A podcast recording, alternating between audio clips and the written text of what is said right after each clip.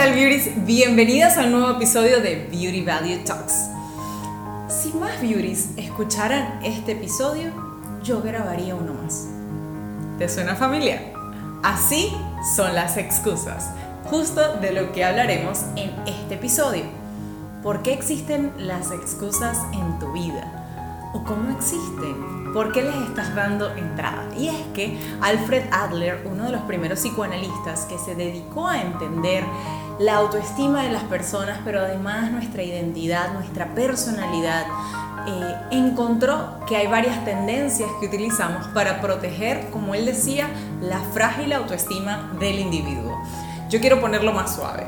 Básicamente tú quieres protegerte y pensar que en cierta medida pues tu vida va mejor de lo que va él decía que queremos protegernos de ser quienes no somos. Y en realidad eso suena un poco duro y yo siempre trato de suavizar eh, lo que la psicología dice para que tú lo entiendas y para que lo dejes entrar a tu vida porque sé que has estado usando las excusas. Es el mecanismo, la, la tendencia protectora más común y además de esto la usamos conscientemente. Si de algo te tienes que sentir cómoda, es que este es un síntoma neurótico, un síntoma que habla de salud mental, pero nos protege y nos aleja de alcanzar nuestras metas. Por eso hay que estar muy pendientes de cómo las estamos usando en nuestro día a día. Entonces, eh, vamos a, a primero identificarlas. ¿Cómo encontramos que estamos usando excusas? Hay dos fórmulas para hablar de esto. Y en primera instancia está la fórmula del sí más un pero. Entonces, aquí yo digo, bueno, sí, yo quiero ir a la universidad, pero es que no tengo dinero.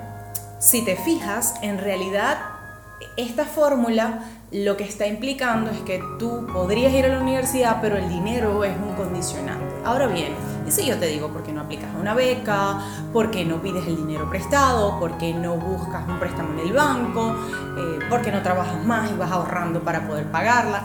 Es decir, diversas soluciones van a ir acercándote a alcanzar lo que tú quieres. Otro de los elementos como podemos encontrar las excusas es bajo la fórmula del sí más una condición irreal, o sea, algo que no ha sucedido y sobre lo cual sustentamos nuestra idea. Por ejemplo, si, si mi esposo me ayudara a comer saludable, pues yo tendría una vida más balanceada estamos poniendo nuestro acondicionante en que otra persona, en este caso, es la responsable de nuestra vida saludable.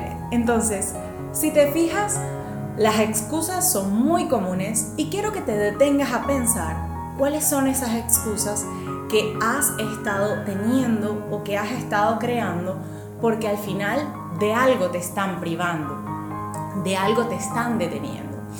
Y entender que te han protegido hasta ahora, pues ayuda a saber que eh, al mismo tiempo que te han estado resguardando, pues también te han estado, eh, digamos que alejando de aquello que quieres alcanzar.